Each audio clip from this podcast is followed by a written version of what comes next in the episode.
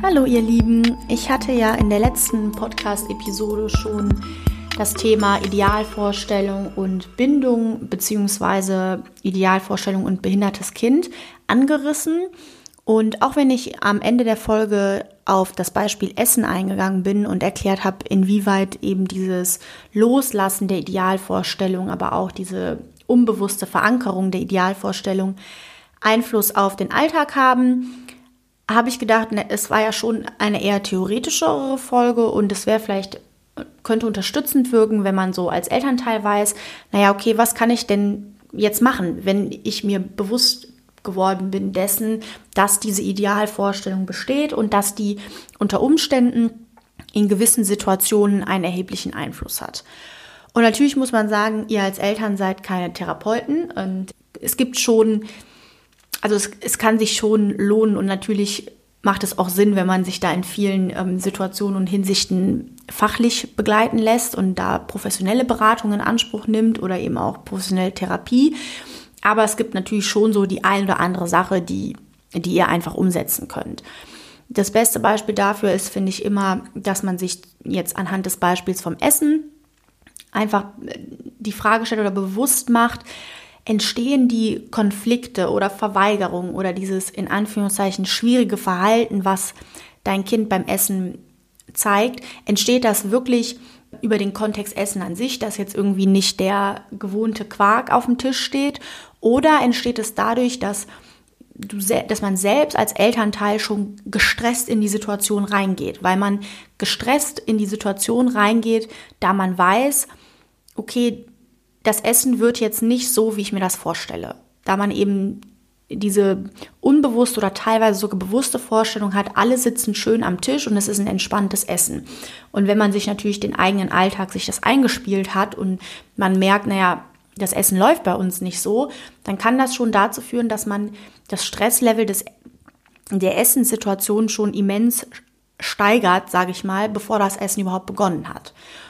Und das ich meine, das ist natürlich mit einer hohen Reflexionsfähigkeit verbunden, aber dieses Reflektieren darüber, dass man sich einfach bewusst macht, kommt die Schwierigkeit oder die Herausforderung jetzt durch irgendwelche externen Bedingungen oder ist es nicht vielleicht doch so diese Vorstellung und Idee, die in mir schlummert, die dann zu Stress führt? Dahinter steckt natürlich grundsätzlich schon mal eine Haltung, die ich einfach vertrete, dass ähm, herausfordernde Verhaltensweisen, schwierige Situationen, diese ganzen Sachen, dass die nie vom Kind auskommen. Also kein Kind zeigt einfach so, weil es provozieren möchte, herausforderndes Verhalten oder Verweigerung. Und insbesondere im Kontext Essen sind solche Verhaltensweisen wirklich mm, mit in riesiger Mehrzahl, sage ich mal, in der Beziehung zu verorten. Es gibt schon so Sachen wie ähm, selektives Essverhalten bei Kindern mit Autismus-Spektrum-Störung.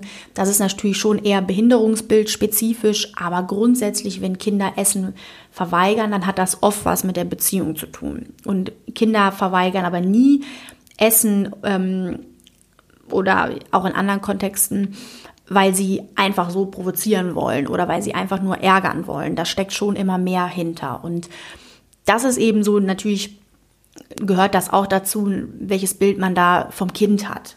Ja, und da muss man eben grundsätzlich davon ausgehen, dass äh, Schwierigkeiten und herausfordernde Situationen, dass das nicht das Kind ist, die, die, dass diese Situation beeinflusst, sondern dass, dass es unsere Aufgabe als Erwachsene ist, da die Situation, sage ich mal, dass es eben nicht zu herausfordernden Verhaltensweisen kommt. Und um nochmal zurückzukommen, was man also tun kann, ist einfach sich in schwierigen Situationen bewusst zu machen, steckt da vielleicht eine unerfüllte Idealvorstellung hinter, die dann zu dem Stress führt. Oder aber auch ist es eben so diese Erkenntnis darüber, dass man, dass der Alltag, den man jetzt hat, nicht, sich nicht so gestaltet wie das, was man sich vorgestellt hat. Das ist natürlich dann auch viel diese Reflektieren, da macht man sich natürlich unheimlich viele Prozesse und gegebenenfalls unbewusste Dinge auch bewusst. Das heißt, da muss man dann schon auch damit rechnen, dass das zu den dementsprechenden Gefühlen führen kann. Aber ich glaube, dass das trotzdem was ist, was man auch, ja, in seinen Alltag einbauen kann, ohne dass man da wirklich gezwungenermaßen dann immer fachlich intensiv begleitet wird. Und das zweite große, auch in der Beratung immer nenne, ist, das ist, glaube ich, das ist was sehr, sehr Schweres, was aber unheimlich unterstützend wirkt, ist, dass man sich nicht nur dessen Bewusstsein werden sollte, darüber, dass diese Idealvorstellungen eben bestehen und welche Idealvorstellungen man loslassen musste, sondern dass man es wirklich auch aktiv macht, dass man akt, also dass man diese Idealvorstellung eben auch loslässt, dass man da sämtliche Gefühle, die dabei hochkommen, akzeptiert und die auch zeigen kann, dass man sich vor allem jemanden sucht, mit dem man darüber sprechen kann. Das ist total wichtig. Im Idealfall ist das natürlich, wenn man nicht alleinerziehend ist, der Partner, weil ist natürlich das andere Elternteil des Kindes. Da werden sich Gemeinsamkeiten finden, natürlich auch Unterschiede. Aber grundsätzlich hat man den Partner einfach eine gute Person gefunden, mit der man darüber sprechen kann, weil sie per se in einer ähnlichen Ausgangslage ist, weil der Partner ja nun mal auch ein Kind mit Behinderung hat. Aber auch bei Alleinerziehenden. Man muss nicht immer über solche Prozesse mit Menschen reden, die die auch durchlaufen. Es hat natürlich Vorteile, mit anderen Elternteilen von behinderten Kindern darüber zu reden, weil die schon eine etwas genauere Vorstellung darüber haben. Man kann aber auch gut mit Freunden oder Angehörigen, Familienangehörigen sprechen, die jetzt selbst kein behindertes Kind haben. Und es ist eben dieses Loslassen der Idealvorstellung bedeutet eben auch, dass man einen, sich einen neuen Weltbezug erschafft, dass man sich eben aktiv damit auch auseinandersetzt, so schwer das auch sein mag. Was bedeutet es jetzt für mich und für mein Leben, ein Kind mit Behinderung zu haben? Ich glaube einfach, dass diese ganzen emotionalen und gedanklichen Prozesse unglaublich wichtig sind und dass die langfristig den Alltag und das Beisammensein und das Miteinander mit behindertem Kind unheimlich erleichtern. Und es ist eben klar, ne, es ist immer schwierig, wenn man was in Anführungszeichen aufgeben oder loslassen muss, was sich ja auch über Jahre hinweg manifestiert hat. Aber ich glaube, wenn man versucht, dann nicht nur zuzulassen, naja, das ist schwierig und es ist, es ist auch schlimm, wenn man eine, eine Vorstellung loslassen muss, die man jahrelang aufrechterhalten hat, das ist wirklich schwierig. Und das ist auch was Schlimmes. Und das kann man auch, das darf man auch sagen. Und das, äh, das ist auch so.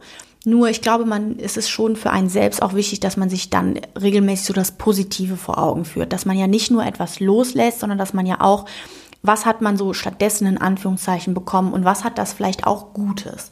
Das fällt mit Sicherheit vor allem am Anfang schwierig und ich finde das auch immer, ja, es ist halt oft so, dass Eltern mit behindertem Kind gesagt wird, ja, aber ähm, du hast bestimmt auch total viel dadurch gewonnen oder ähm, ja, euer Kind hat sich die richtigen Eltern ausgesucht und es hat dich so stark gemacht. Also erst einmal, kein Kind mit Behinderung hat sich seine Eltern ausgesucht. Also diesen Satz finde ich immer schwierig. Und zweitens ist das natürlich auch so, ja, okay, es macht einen vielleicht stärker und resistenter und die Belastungsschwelle wird höher, aber auch Eltern suchen sich das ja tendenziell nicht aus. Deshalb sind solche Sätze, finde ich persönlich, muss man da mal ein bisschen vorsichtig mit sein. Aber trotzdem kann man schon auch sagen, man lässt zwar die Idealvorstellung los, aber das Leben mit dem Kind, den Alltag, den man nun mal hat, da wird sich mit Sicherheit auch was Gutes finden. Also es ist ja nicht so, dass anstelle der Idealvorstellung gar nichts tritt oder nur in Anführungszeichen schlechte Sachen treten. Und das muss wirkt sicherlich genauso unterstützend, wenn man sich das eben genauso bewusst macht wie diese ganzen Prozesse der, des Loslassens der Idealvorstellung. Ja, genau, das sind so die großen Punkte, die hinsichtlich Idealvorstellung immer ja, unterstützend wirken und erleichternd sind und eben auch, dass man sich, glaube ich, einfach vor Augen führt, dass das, was so unter der, ja, so unter der Decke schlummert, dass das einfach super, super große Auswirkungen auf den Alltag hat. Und insbesondere, und halt auch in Kontexten, in denen man, in denen man es vielleicht jetzt nicht so denkt, so wie das Beispiel Essen. Also Essen ist für unheimlich viele ja, die sind dann immer total überrascht, wenn man sagt, das ist so eine der bindungsintensivsten Momente, die Eltern mit ihrem Kind im Alltag haben. Und dann finde ich es auch logisch, dass sowas wie die Idealvorstellung da verankert ist, also oder einen Platz findet. Ja, das war die kurze Folge, diesmal zum Thema, was man als Elternteil denn jetzt hinsichtlich der Idealvorstellung machen kann. Tschüss!